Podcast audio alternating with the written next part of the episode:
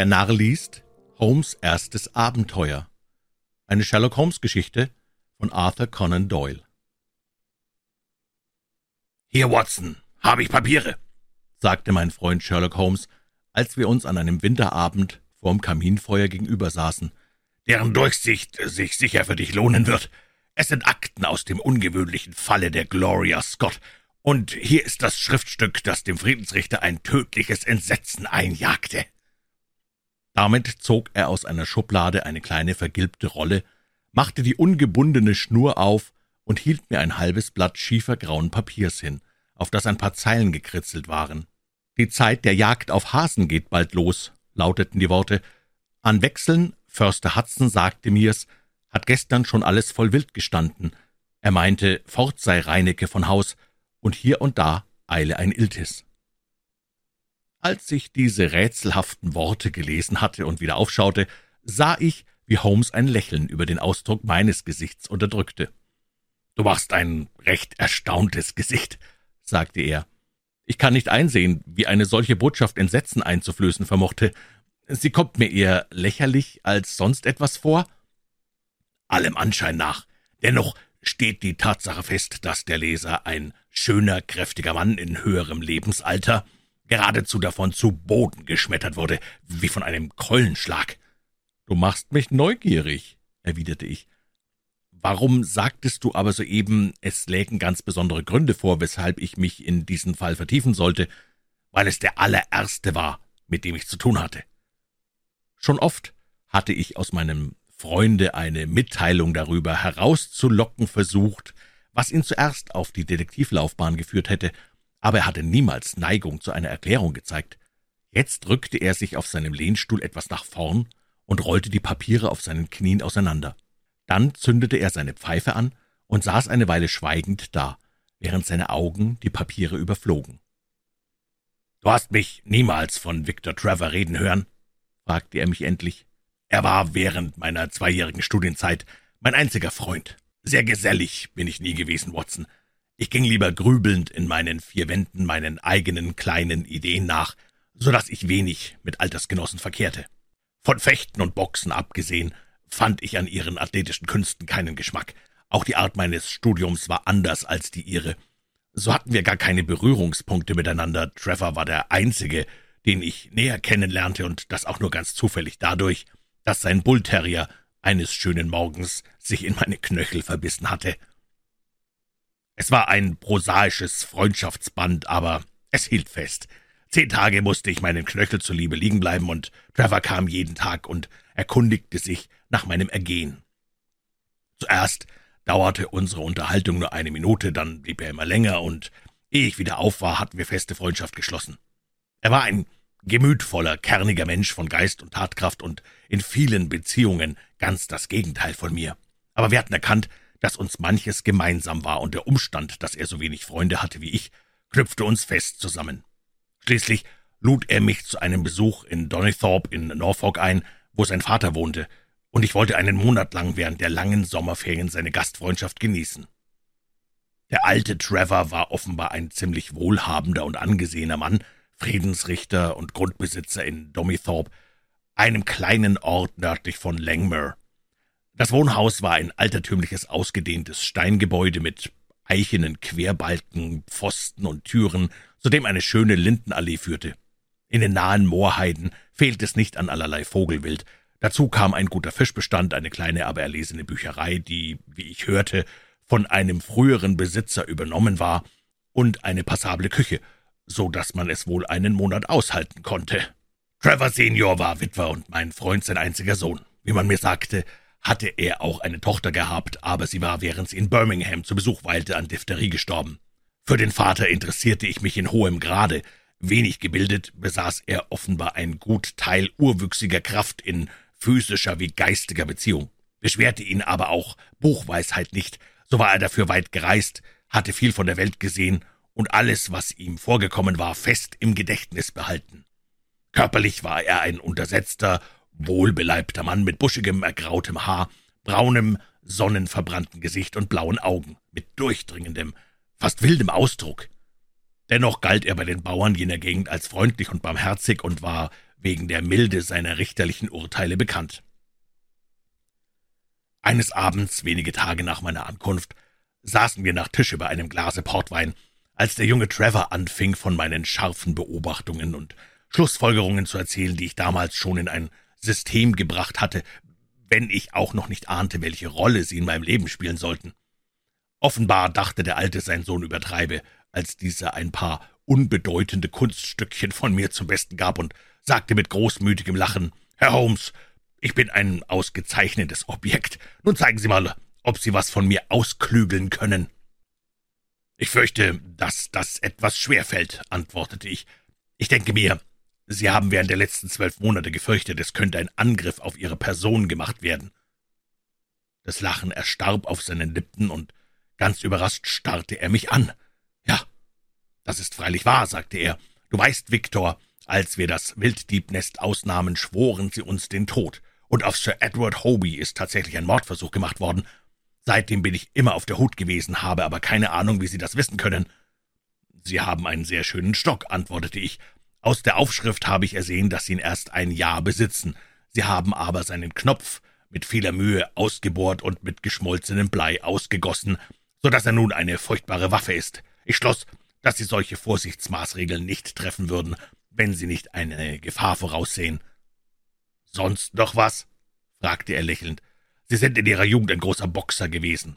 Wieder richtig. Woher wussten Sie das? Hat etwa meine Nase durch einen Stoß ihre gerade Richtung verloren? Nein, sagte ich, die Ohren sind's. Sie zeigen die dem richtigen Boxer eigene Abflachung und Verdickung. Sonst noch was? Sie haben viel gegraben, wegen Ihrer Schwielen? Habe mein ganzes Geld in den Goldgruben verdient. Sie sind in Neuseeland gewesen. Wieder richtig.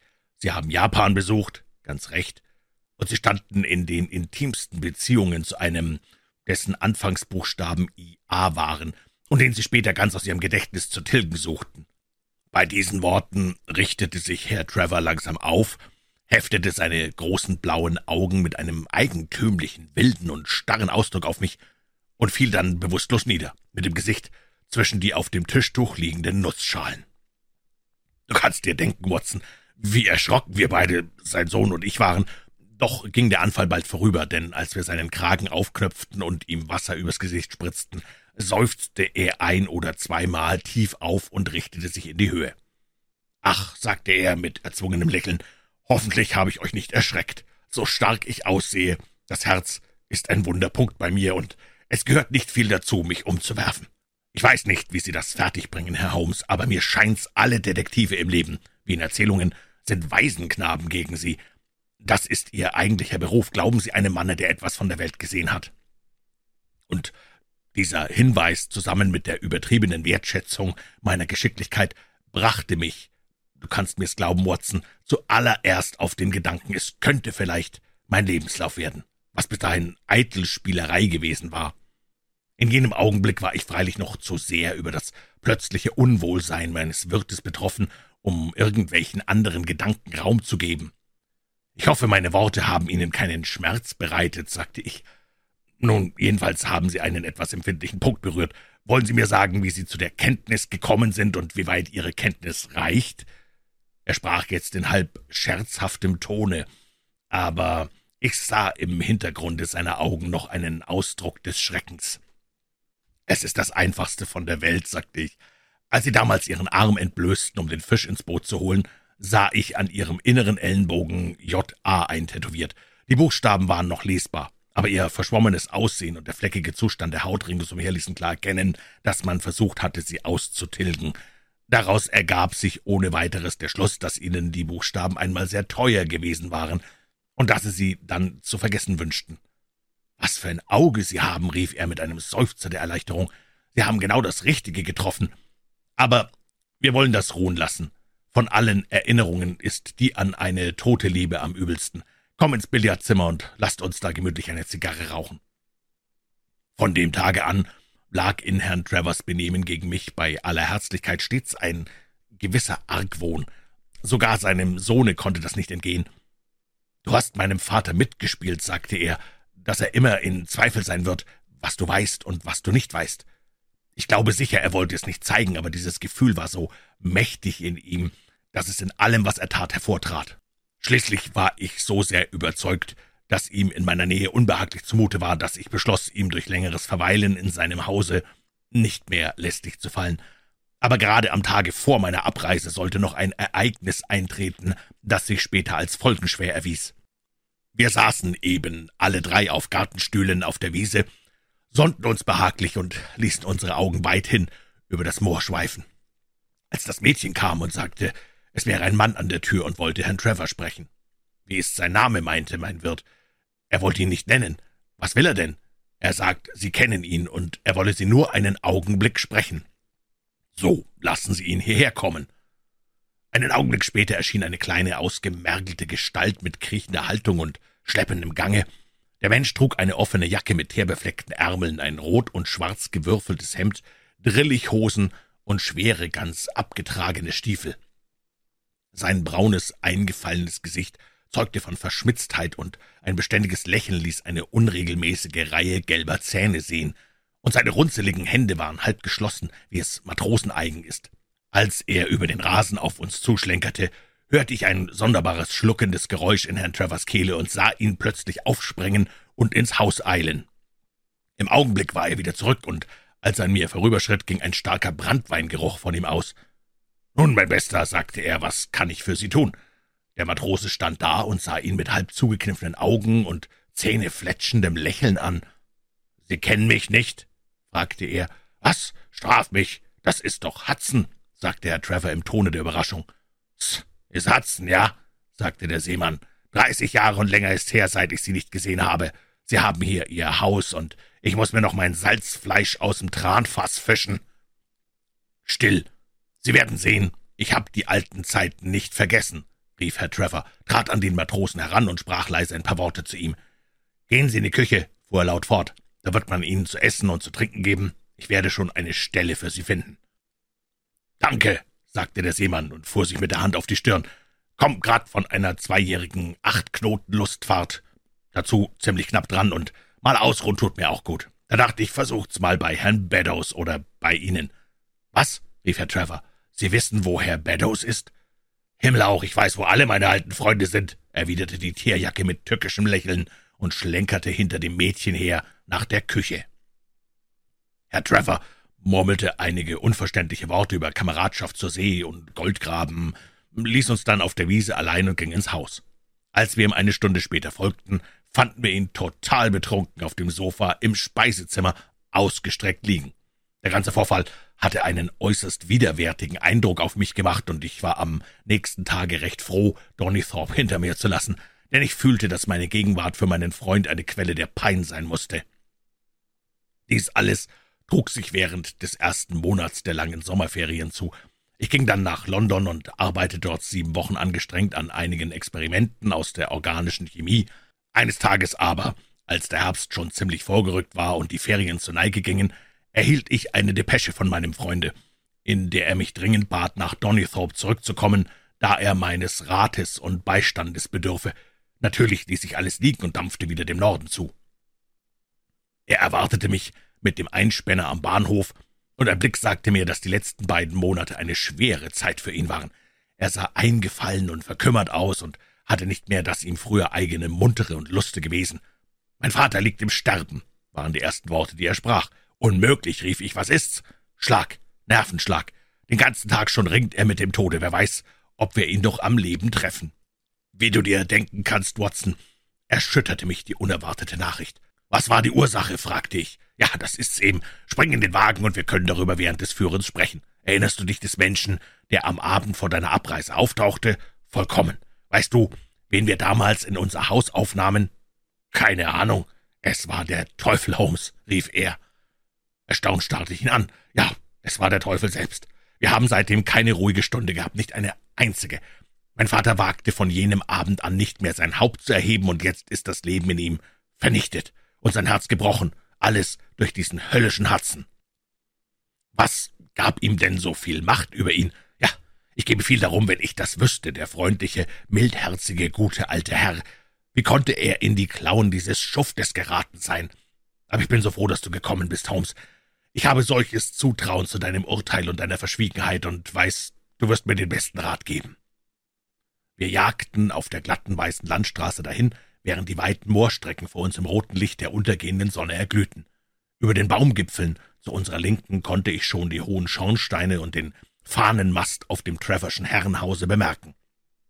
Mein Vater machte den Burschen zum Gärtner, sagte mein Begleiter, und dann, als er damit nicht zufrieden war, sogar zum Kellermeister. Das ganze Hauswesen schien ihm ausgeliefert zu sein, und er ging herum und tat, was ihm in den Sinn kam. Die Dienstmädchen beklagten sich über seine unsauberen Gewohnheiten, seine Trunkenheit und über seine gemeine Sprache. Papa suchte sie durch Lohnerhöhung für die Unbill zu entschädigen. Der Bursche nahm ohne weiteres meines Vaters Boot und seine beste Büchse und lud sich selbst zu kleinen Jagdpartien ein. Das tat er alles mit solchem höhnischen, tückischen, frechen Gesichtsausdruck, dass ich ihn zwanzigmal niedergeschlagen hätte, wäre er nicht ein alter Mann gewesen. Ich sag dir, Holmes, ich musste während dieser ganzen Zeit mit Gewalt an mich halten.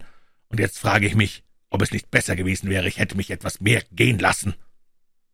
Nun, es wurde noch schlimmer, und dieses Vieh der Hudson nahm sich immer mehr heraus, bis endlich der übers Maß gefüllte Eimer überlief und ich Hudson, als er einmal meinem Vater in meiner Gegenwart eine unverschämte Antwort gab, an der Schulter packte und aus dem Zimmer schob. Gelb vor Wut und mit Gift sprühenden Augen, die drohender wirkten, als es Worte vermocht hätten, schlich er sich fort. Was zwischen dem armen Papa und dem Schuft darauf stattgefunden hat, weiß ich nicht, aber Papa kam am nächsten Tage zu mir und fragte, ob ich Hudson um Entschuldigung bitten wollte. Wie du dir denken kannst, weigerte ich mich und hielt meinen Vater vor, wie er diesem Elenden erlauben könnte, ihm und allen Hausbewohnern so auf dem Kopf herumzutanzen. Ach, mein Junge, sagte der, du hast gut reden, aber du weißt nicht, wie meine Lage ist. Doch du sollst es erfahren, komme, was da wolle. Du würdest nichts Böses von deinem armen alten Vater glauben, wie Junge. Er war sehr bewegt und schloss sich den ganzen Tag in sein Studierzimmer ein, wo er, wie ich durch das Fenster sehen konnte, eifrig schrieb. An jenem Abend trat etwas ein, das uns Erlösung zu bringen schien. Hudson erklärte uns nämlich, er wolle fortgehen. Er kam nach dem Essen ins Speisezimmer und kündigte uns seine Absicht mit der schweren Zunge eines Halbtrunkenen an. Hab genug von Norfolk, sagte er, will nunter zu Herrn Beddoes in Hampshire. Er wird, glaube ich, ebenso froh sein, wenn ich komme, wie Sie es waren. Sie gehen nicht im Zong weg, Hudson, hoffe ich, sagte mein Vater mit einem mehr als sanftmütigen Ausdruck, der mein Blut zum Kochen brachte. Man hat mich noch nicht um Entschuldigung gebeten, sagte er mürrisch und lauernd, indem er nach meinem Platze hinschielte. Viktor, du wirst zugeben, du hast diesen würdigen Mann zur Rau behandelt, sagte Papa zu mir gewendet. Im Gegenteil, ich denke, wir haben uns beide ganz außerordentlich langmütig gegen ihn gezeigt, lautete meine Antwort. So, meinen Sie, so, knurrte er. Sehr gut, junger Mann, wir werden ja sehen. Damit schlenderte er aus dem Zimmer, und eine halbe Stunde später war er fort. Mein Vater befand sich aber fortan in einem Zustand bejammernswerter, nervöser Aufregung.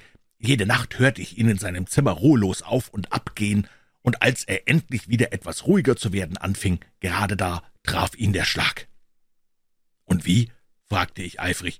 Auf ganz sonderbare Weise. Gestern Abend kam an meinem Vater ein Brief, der den Stempel Fordenbridge trug. Mein Vater las ihn, schlug sich mit beiden Händen an den Kopf und fing an, kleine Kreise beschreibend im Zimmer herumzulaufen, ganz als wenn er von Sinnen wäre. Als ich ihn endlich aufs Sofa niederzog, waren sein Mund und seine Augenlider auf einer Seite ganz verzogen, und ich sah, dass er einen Schlaganfall gehabt hatte. Dr. Fordham kam sofort herüber, und wir brachten ihn zu Bett, aber die Lähmung griff weiter um sich, und kein einziges Zeichen von wiederkehrendem Bewusstsein hat sich eingestellt. Ich zweifle, dass wir ihn noch am Leben finden. Das klingt ja entsetzlich, Trevor, rief ich.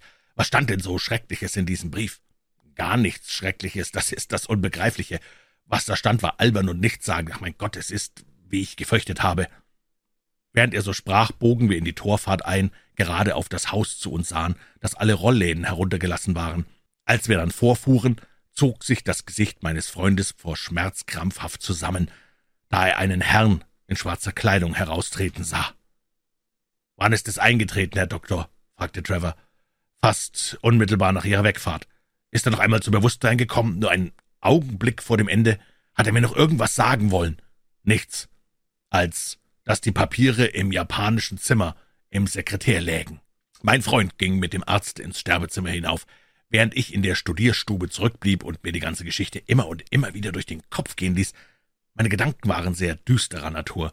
Welches war die Vergangenheit dieses Trevor, Boxer, Seemann, Goldgräber? Und wie war er in die Gewalt dieses schielenden Schuftes geraten? Und warum ließ ihn eine Anspielung auf die halb verwischte Tätowierung an seinem Arm in Ohnmacht fallen und ein Brief von Fordingbridge zu Tode erschrecken? Da fiel mir ein, dass Fordingbridge in Hampshire lag und dass dieser Herr Beddoes, den der Matrose hatte aufsuchen und bei dem er voraussichtlich ebenfalls hatte Erpressungsversuche machen wollen, gleichfalls in Hampshire leben sollte.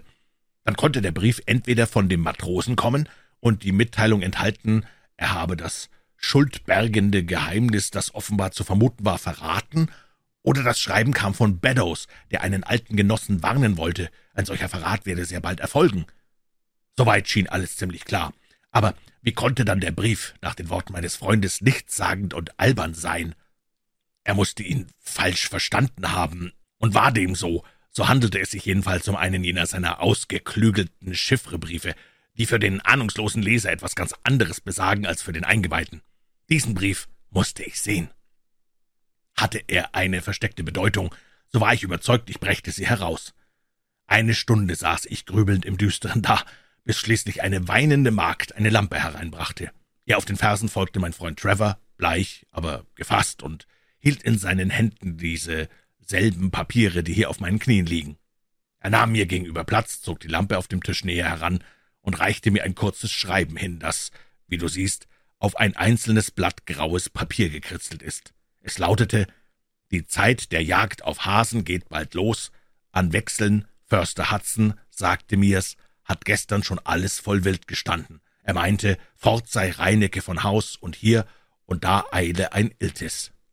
Ich kann wohl sagen, beim ersten Lesen dieser Zeilen sah ich ebenso verblüfft aus wie du jetzt eben. Dann las ich sie noch einmal langsam durch. Es war offenbar, wie ich mir gedacht hatte, und es musste sich hinter dieser sonderbaren Wortfolge eine andere Bedeutung verstecken. Oder konnten etwa Ausdrücke wie Wechsel, Reinecke, Iltis einen vorweg vereinbarten Sinn haben? Dann freilich war die Bedeutung ganz willkürlich und konnte ohne den Schlüssel in keiner Weise durch Schlussfolgerungen gefunden werden. Und doch wollte ich das nicht glauben, und auch wies schon das Wort Hudson darauf hin, dass sich die Mitteilung auf den von mir vermuteten Gegenstand bezog und dass sie eher von Beddoes als vom Matrosen herrührte. Ich versuchte es mit Rückwärtslesen, aber der Anfang Iltis, ein Eile da, war nicht eben ermutigend. Dann ließ ich jedes zweite Wort weg, jedoch weder die der Auf noch Zeitjagd Hasen versprach das Dunkel aufzuhellen. Dann aber im nächsten Augenblick hielt ich den Schlüssel des Rätsels in der Hand. Ich sah, dass das erste Wort und dann jedes dritte zusammen eine Botschaft bildeten, die wohl geeignet sein konnte, den alten Trevor zur Verzweiflung zu bringen. Kurz und glatt war die Warnung, wie ich sie nun meinem Gegenüber vorlas. Die Jagd geht an. Hudson hat alles gestanden. Fort von hier, Eile. Victor Trevor ließ sein Gesicht in seine zitternden Hände sinken. Ich denke, so ist's, sagte er. Oh, das ist schlimmer als der Tod, denn es bedeutet Schande obendrein. Aber was sollen die Wörter Wechsel, Förster, Iltis? Sie besagen für die Mitteilung selbst gar nichts, aber für uns ziemlich viel, denn wenn wir sonst kein Mittel hätten, den Absender zu entdecken, siehst du, er hat zuerst geschrieben, die Jagd geht an und so weiter. Dann hat er gemäß der Verabredung zwischen je zwei Wörter zwei andere zu setzen. Naturgemäß brauchte er die Wörter, die ihm zuerst in den Sinn kamen, und da sich darunter so viele an den Jagdsport bezügliche befinden, so kann man ziemlich sicher sein, dass der Schreiber ein leidenschaftlicher Weidmann oder Schütze ist. Weißt du irgendetwas von diesem Beddoes? Allerdings, erwiderte er, jetzt, da du mich daran erinnerst, fällt mir ein, dass mein Vater jeden Herbst eine Einladung zur Jagd von ihm erhielt. Dann geht das Schreiben zweifellos von ihm aus, sagte ich, und wir haben nur noch das Geheimnis aufzudecken, das der Matrose drohend über den Häuptern dieser beiden begüterten und geachteten Männer zu halten scheint. Weh, Holmes, ich fürchte, es steckt Sünde und Schande dahinter, stöhnte mein Freund. Aber vor dir habe ich kein Geheimnis. Hier ist das Schreiben, das mein Vater verfasst hat, als er sah, dass die von Hudson drohende Gefahr immer näher rückte. Ich fand es im japanischen Zimmer, wie er dem Arzte gesagt hat. Nimm und lies es mir vor, denn mir fehlt die Kraft und Mut, es selbst zu tun. Und das sind hier eben die Papiere, Watson, die er mir einhändigte, und ich will sie dir vorlesen, wie ich sie ihm in jener Nacht in dem alten Studierzimmer vorgelesen habe. Sie tragen, wie du siehst, die Aufschrift Erlebnisse auf der Fahrt der Barke Gloria Scott, die Falmouth am 8. Oktober 1855 verließ und am 6. November 15 Grad 20 Minuten nördlicher Breite, 25 Grad 14 Minuten westlicher Länge unterging. Der Bericht ist in Form eines Briefes verfasst und lautet Mein lieber Sohn, jetzt, wo der Augenblick der Schmach herannaht und schon seinen dunklen Schatten auf meinen Lebensabend wirft, kann ich es mit voller Wahrheit und Aufrichtigkeit niederschreiben. Nicht der Schrecken des Gesetzes, nicht der Verlust meiner weithin angesehenen Stellung, auch nicht mein Sturz in den Augen aller meiner Bekannten schneidet mir so ins Herz, wie der Gedanke, dass du über mich erröten sollst, du, der mich liebt und der, hoffe ich, selten Grund hatte, mich anders als mit Achtung anzusehen. Wenn mich aber der Schlag trifft, der mir beständig droht, dann wünsche ich, sollst du dies lesen und von mir selbst ungeschminkten Bericht erhalten, aus dem du das Maß meiner Schuld ersehen kannst. Sollte jedoch alles gut ablaufen, was Gott der Allmächtige geben möge, und dieses Schreiben aus irgendeinem Zufall noch nicht vernichtet sein und dir in die Hände fallen, dann beschwöre ich dich bei allem, was dir heilig ist, bei dem Andenken an deine teure Mutter und an die Liebe, die uns verbunden hat, wirf es ins Feuer und tilge es ganz aus deinem Gedächtnis. Wenn also dein Auge diese Zeilen liest, werde ich schon angeklagt und vor Gericht gesteppt sein oder, was wahrscheinlicher ist, denn du kennst meine Herzschwäche, mit aus immer versiegelter Zunge als Beute des Todes daliegen. In beiden Fällen ist die Zeit der Vertuschung vorbei, und jedes Wort, das du hier liest, ist die nackte Wahrheit, das schwöre ich dir, so wahr ich auf Barmherzigkeit hoffe. Mein Name, teurer Sohn, ist nicht Trevor. In meinen jungen Jahren hieß ich James Armitage, und du kannst jetzt verstehen, wie es mich vor einigen Wochen erschüttern musste, als dein Studienfreund Worte an mich richtete, aus denen hervorzugehen schien, dass er mein Geheimnis entdeckt habe. Als Armitage trat ich bei einem Londoner Bankhaus ein, und als Armitage wurde ich wegen Gesetzesbruchs vor Gericht gezogen und zur Strafverschickung verurteilt. Denke darum nicht so schlecht von mir, mein Junge. Es war eine sogenannte Ehrenschuld, die ich zu tilgen hatte, und ich verwendete dazu Geld, das mir nicht gehörte, in der Gewissheit, es ersetzen zu können, ehe auch nur die Möglichkeit der Entdeckung bestand. Aber das schrecklichste Unglück verfolgte mich. Das Geld, auf das ich gerechnet hatte, blieb aus, und eine unvermutete Kontrolle deckte das Defizit auf. Der Fall hätte milde beurteilt werden können, aber vor dreißig Jahren waren die Gesetzauslegungen und Rechtsprechung weit schärfer als heutzutage, und mein dreiundzwanzigster Geburtstag fand mich als Missetäter mit siebenunddreißig anderen Sträflingen im Zwischendeck der nach Australien segelnden Barke Gloria Scott angekettet. Es war im Jahre 1855, als der Krimkrieg noch in voller Wucht tobte und die alten Sträflingsschiffe dienten vielfach zum Truppentransport nach dem Schwarzen Meer.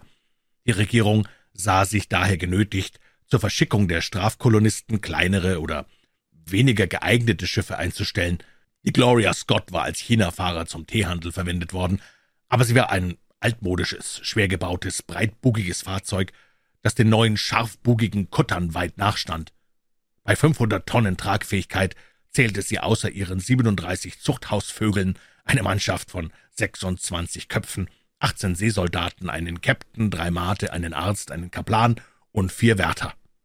So fasste sie alles in allem an hundert Seelen, als wir von Falmouth in See stachen. Die Wände zwischen den Sträflingszellen waren nicht wie gewöhnlich auf diesen Schiffen von dicken Eichenholz, sondern ganz dünn und zerbrechlich. Mein nächster Nachbar nach Backbord zu war mir schon, als man uns zum Kai hinunterführte, vor allen aufgefallen. Er war ein junger Mann mit bleichem, bartlosem Gesicht, langer, dünner Nase und wahren Nussknacker-Kinnbacken. Sein Kopf reckte sich recht übermütig in die Luft, sein Gang war herausfordernd, übrigens ragte er schon durch seine auffallende Körpergröße über alle hervor.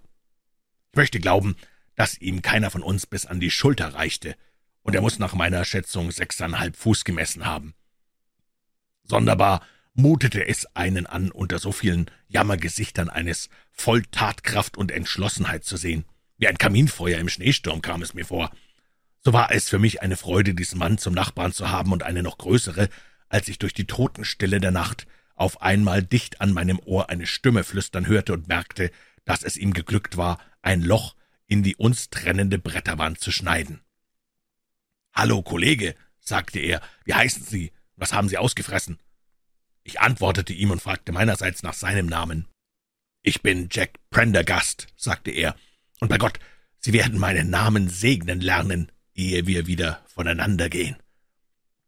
Ich erinnerte mich augenblicklich seines Falles, denn er hatte kurz vor meiner eigenen Festnahme ungeheures Aufsehen im ganzen Lande erregt. Prendergast war von guter Herkunft und ein sehr begabter Mensch, besaß aber eine unheilbare Neigung zu gesetzlosem Tun und hatte die ersten Londoner Kaufleute durch die sinnreichsten Gaunereien um gewaltige Summen gebracht. Ah, ich sehe, Sie erinnern sich an meinen Fall, sagte er stolz. Allerdings, sehr gut.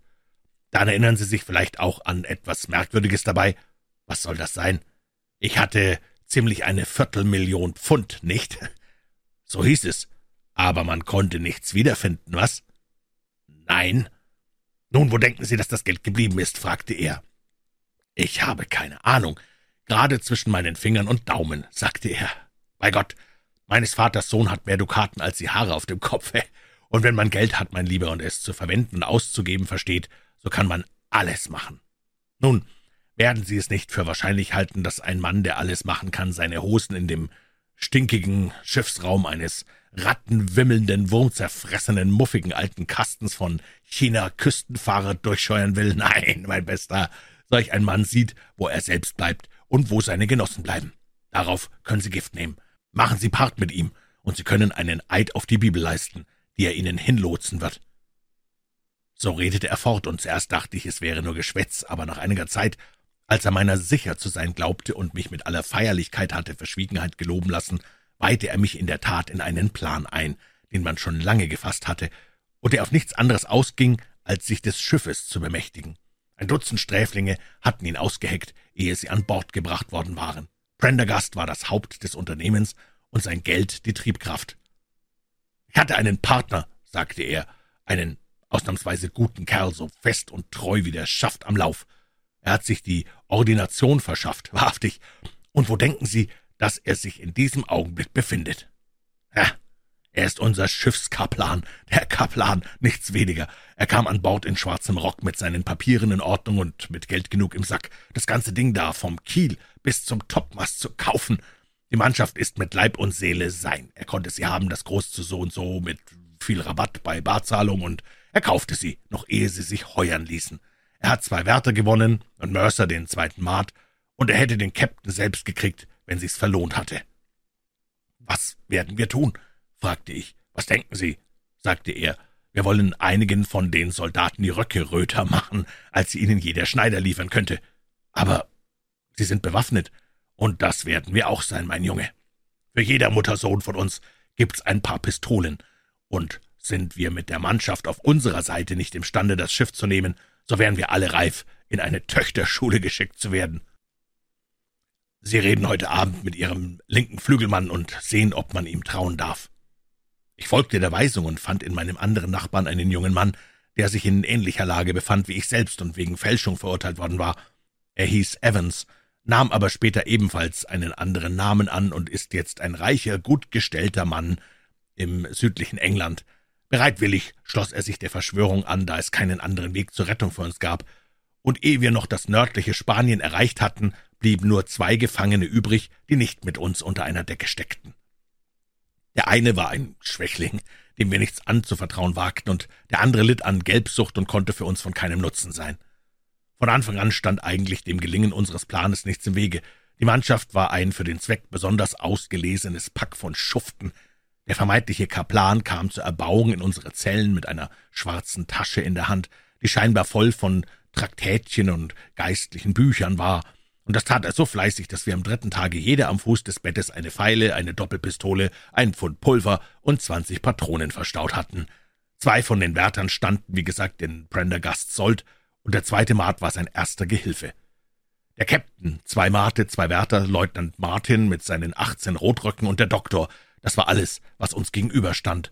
Trotz dieser sicheren Aussichten waren wir doch entschlossen, keine Vorsicht aus dem Auge zu lassen und unseren Überfall plötzlich zur Nachtzeit auszuführen. Es kam jedoch schneller dazu, als wir gedacht hatten.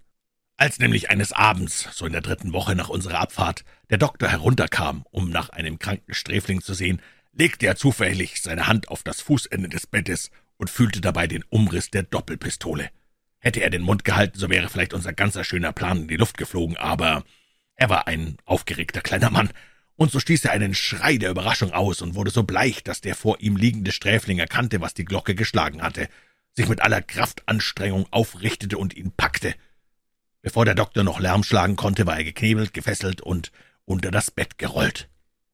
Er hatte die zum Deck führende Tür offen gelassen, und wir waren im Nu durch. Die beiden Schildwachen wurden niedergeschossen, und ebenso der Korporal, der herbeigeeilt kam, um zu sehen, was los wäre. Zwei andere Soldaten standen am Eingang des Salons, ihre Musketen aber waren scheins nicht geladen, denn ohne zu feuern versuchten sie ihre Bajonette aufzustecken und wurden von uns niedergeknallt. Dann stürzten wir zur Kajüte des Captains, aber als wir dabei waren, die Tür aufzustoßen, hörten wir innen einen Knall und sahen dann den Captain mit dem Kopfe auf den tischbedeckten Karten des Atlantischen Ozeans liegen, während der Kaplan mit rauchender Pistole neben ihm stand. Die beiden Mate waren von der Mannschaft gefangen genommen worden, und die ganze Geschichte schien glücklich abgelaufen zu sein. Der Salon lag zunächst der Kapitänskabine, dort wandten wir uns hin und sanken erschöpft auf die Divans nieder, alle zugleich durcheinander sprechend, denn das Gefühl, wieder freie Menschen zu sein, erfüllte uns mit ganz unbändiger Freude. Ringsherum liefen Wandschränke, und Wilson, der Pseudokaplan, riss einen auf und zog ein Dutzend Flaschen Sherry hervor. Wir schlugen den Flaschen die Köpfe ab, gossen uns Humpen voll und wollten eben anstoßen, als auf einmal ohne jede Warnung Musketengeknatter unser Ohr traf und der Salon sich so mit Rauch füllte, dass wir nicht über den Tisch sehen konnten. Als sich der Pulverdampf verzogen hatte, glich der Platz einem Schlachtfeld. Wilson und acht andere lagen zuckend am Boden. Ach, jetzt wird mir übel, wenn ich mir den Anblick ins Gedächtnis zurückrufe. Das Unvermutete und Schreckliche dieses Zwischenfalls machte einen so niederschmetternden Eindruck auf uns, dass ich glaube, wir hätten gar keine Gegenwehr geleistet, wäre nicht Prendergast gewesen. Der aber brüllte wie ein verwundeter Stier und stürzte zur Tür hinaus. Wir alle, die noch unverwundet waren, hinter ihm drein. Im Nu waren wir oben, und auf dem Hinterdeck standen der Leutnant und zehn von seiner Truppe. Die Oberlichtfenster über dem Salontisch hatten ein wenig offen gestanden, und durch den Spalt hatten die Soldaten gefeuert. Wir warfen uns auf sie, ehe sie wieder geladen hatten, mannhaft leisteten sie Widerstand, aber wir gewannen die Oberhand, und in fünf Minuten war alles vorüber. Prendergast war wie vom Teufel besessen und warf jeden Soldaten, der ihm in die Hände kam, tot oder lebendig über Bord. Als der Kampf vorüber war, blieb von unseren Gegnern niemand weiter übrig als die Wärter, die Mate und der Doktor. Und ihretwegen entbrannte nun der große Streit. Viele von uns waren über alles froh, ihre Freiheit gewonnen zu haben, wollten aber keine weitere Blutschuld auf ihre Seele laden. Wenn wir auch, um unsere Freiheit wiederzuerlangen, die Soldaten, die eben nach uns geschossen hatten, niedergeschlagen hatten, so konnten wir es doch nicht mit kaltem Blute mit ansehen, dass man unsere Mitmenschen mordete. Acht von uns, fünf Sträflinge und drei Matrosen erklärten, wir würden nicht zulassen, dass man die fünf tötete. Aber Prendergast und seine Partei wichen keinen Zoll breit zurück. Sicherheit könnte es für uns nur geben, erklärte er, wenn wir reinen Tisch machten. Und er würde keine Zunge übrig lassen, die einmal Zeugnis gegen uns ablegen könnte. Fast hätten wir das den Gefangenen bestimmte Los geteilt. Aber schließlich sagte Prendergast, wenn wir nicht anders wollten, so sollten wir ein Boot nehmen und uns davon machen. Wir waren über diesen Ausweg hoch erfreut, denn wir fühlten uns schon ganz krank von dem Anblick des Gemetzels und sahen, dass es noch schlimmer kommen würde. Man gab jedem von uns einen Matrosenanzug, dazu erhielten wir ein Fass Wasser, zwei Gefäße, eins voll Salzfleisch, das andere voll Biskuit und einen Kompass. Prendergast warf uns noch eine Karte ins Boot und rief uns zu, wir wären Seeleute, deren Fahrzeug unter 15 Grad nördlicher Breite und 25 Grad westlicher Länge Schiffbruch gelitten hätte, kappte das Tau und ließ uns fahren. Und nun komme ich zu dem merkwürdigsten Teil meiner Geschichte, mein lieber Sohn. Die Matrosen hatten die Fokra angebrasst. Jetzt brasten sie sie wieder los, und da eine leichte Brise von Nordost ging, so entfernte sich die Barke langsam von uns. Unser Boot lag auf und abschwankend auf den langen, glatten Wogen, und Evans und ich, die noch am meisten von allen Bootsinsassen verstanden, saßen im Vorderteil des Bootes, suchten unsere Lage zu bestimmen und einen Plan zu entwerfen, welche Küste wir gewinnen sollten. Es war ein hübsches Problem, denn die kapverdischen Inseln lagen etwa 500 Seemeilen nördlich von uns und die afrikanische Küste etwa 700 Meilen im Osten. Nach Lage der Dinge und da sich der Wind glatt nach Norden drehte, hielten wir es noch für das Beste, Sierra Leone zum Ziel zu nehmen und wandten unsere Augen nach dieser Richtung während die Barke etwas mehr rechts von unserem Boote schon so weit entfernt war, dass wir nur noch ihr Segel und Tagelwerk erblicken konnten. Auf einmal, als wir wieder nach ihr hinschauten, sahen wir, wie eine dichte schwarze Rauchwolke von ihr emporstieg, die wie ein ungeheurer Baum über dem Horizont hing. Wenige Sekunden später drang ein donnerartiges Getöse an unsere Ohren, und als der Rauch dünner wurde, war keine Spur mehr von der Gloria Scott wahrzunehmen. Sofort lenkten wir unseren Bug herum und ruderten mit aller Kraft nach der Stelle, wo noch ein leichter über das Gewässer ziehender Rauchstreifen den Schauplatz der Katastrophe bezeichnete. Es dauerte eine lange Stunde, bis wir hinkamen, und zuerst fürchteten wir, wir wären zu spät gekommen, um noch einem Hilfsbedürftigen beistehen zu können. Ein zersplittertes Boot und eine Menge Balken und Spierstücke, die mit den Wogen auf und nieder tanzten, zeigten uns, wo das Schiff seinen Untergang gefunden hatte. Aber kein Lebenszeichen machte sich bemerkbar, und schon hatten wir uns mit schwerem Herzen weggewandt. Da vernahmen wir einen Hilferuf und sahen nur nicht weit von uns ein Wrackstück treiben und quer darüber einen Menschen ausgestreckt. Als wir ihn an Bord gezogen hatten, erfuhren wir, dass wir einem jungen Matrosen namens Hudson das Leben gerettet hatten. Er war aber so erschöpft, dass er uns erst am folgenden Morgen über die Ereignisse auf der Gloria Scott Auskunft geben vermochte. Nach seinem Bericht hatten sich, wie es scheint, Prendergast und seine Genossen nach unserer Abfahrt daran gemacht, die verbleibenden fünf Gefangenen vom Leben zum Tode zu befördern. Die beiden Wärter wurden erschossen und über Bord geworfen, und ebenso der dritte Maat. Dann stieg Prendergast ins Zwischendeck hinunter und schnitt mit eigener Hand dem unglücklichen Schiffsarzt die Kehle durch. Nun blieb nur noch der erste Maat übrig, ein kühner, tatkräftiger Mann. Als er den Sträfling mit blutigem Messer auf sich zukommen sah, streifte er seine Fesseln ab, die er schon vorher auf irgendeine Weise hatte lockern können, eilte die Treppe hinunter und verschwand im hinteren Schiffsraum.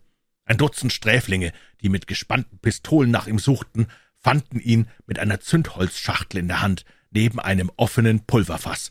Er rief ihnen warnend zu, er würde sie sämtlich in die Luft sprengen, wenn sie ihn nicht in Frieden ließen. Einen Augenblick darauf erfolgte die Explosion, von der Hudson meinte, sie sei eher durch eine fehlgehende Kugel veranlasst worden als durch ein Zündholz des Marts. Mag die Ursache sein, welche sie wolle, es war das Ende der Gloria Scott und alles Lebenden auf ihr mit Ausnahme des von uns geretteten Hudson. Das ist mein teurer Sohn in wenigen Worten die schreckliche Geschichte, in die ich verwickelt war. Am nächsten Morgen nahm uns die nach Australien segelnde Brick Hotspur auf, deren Kapitän ohne weiteres unserer Aussage Glauben schenkte, wir hätten uns aus dem Schiffbruch eines Passagierschiffes gerettet, das Transportschiff Gloria Scott wurde von der Admiralität für verschollen erklärt, und von seinem wirklichen Schicksal ist niemals auch nur ein Wort durchgesickert. Nach einer vorzüglichen Fahrt setzte uns der Hotspur in Sydney ans Land, wo wir Evans und ich andere Namen annahmen und uns bis zu den Goldgruben durchschlugen. Hier war es uns ein leichtes, unter den Angehörigen aller Nationen, die dort zusammenströmten, die Erinnerung an unsere frühere Existenz völlig zu verwischen. Den Rest brauche ich kaum zu erzählen. Wir hatten Glück und kamen vorwärts. Wir machten Reisen und kehrten endlich als reiche Kolonialen nach England zurück, wo wir uns Landgüter kauften. Länger als zwanzig Jahre haben wir ein friedvolles und ersprießliches Leben geführt und hegten die Hoffnung, unsere Vergangenheit wäre auf immer begraben. Und kannst du dir meine Gefühle vorstellen, als ich dem Matrosen, der uns aufsuchte, beim ersten Blick den Mann erkannte, den wir damals von den Trümmern der Gloria Scott aufgelesen hatten. Er war irgendwie auf unsere Spur gekommen und hatte beschlossen, aus unserer Furcht Kapital zu schlagen. Du wirst nun auch begreiflich finden, warum ich mit ihm im guten Auskommen suchte und wirst einigermaßen die Angst verstehen, die mich jetzt erfüllt, da er mit Drohungen auf der Zunge zu seinem zweiten Opfer gegangen ist. Unten steht noch in einer Schrift, so zittrig, dass sie kaum lesbar ist. Beddoes schreibt in Chiffre-Schrift, dass Hudson alles verraten hat. Teurer Vater im Himmel, sei unseren Seelen gnädig. Das war der Bericht, den ich in jener Nacht dem jungen Trevor vorgelesen habe, und ich denke, er war unter solchen Umständen dramatisch genug. Dem guten Burschen wollte das Herz darüber brechen, und er ging nach Ceylon, wo er Teepflanzer wurde. Wie ich höre, geht es ihm dort gut. Was den Matrosen und Beddoes anlangt, so hat man von keinem von beiden je wieder etwas gehört, seit dem Tage, an dem der warnende Brief geschrieben wurde. Beide sind ganz und gar verschollen. Eine Anzeige bei der Polizei oder bei Gericht war nicht erfolgt. Beddoes muss also für wirklich geschehen halten, was nur eine Drohung gewesen war. Man hatte Hudson noch in der Gegend umherschleichen sehen, und nach der Annahme der Polizei war er mit Beddoes auf und davon gegangen. Ich glaube, in Wahrheit liegt es gerade umgekehrt. Für mich ist es höchstwahrscheinlich, dass Beddoes zur Verzweiflung gebracht, an dem vermeintlichen Verräter Rache genommen hat und mit so vielen Mitteln, wie er nur zusammenraffen konnte, geflohen ist. Das ist der Tatbestand dieses Falles, Doktor, und wenn er für deine Sammlung von Wert sein sollte, so stelle ich ihn dir herzlich gern zur Verfügung.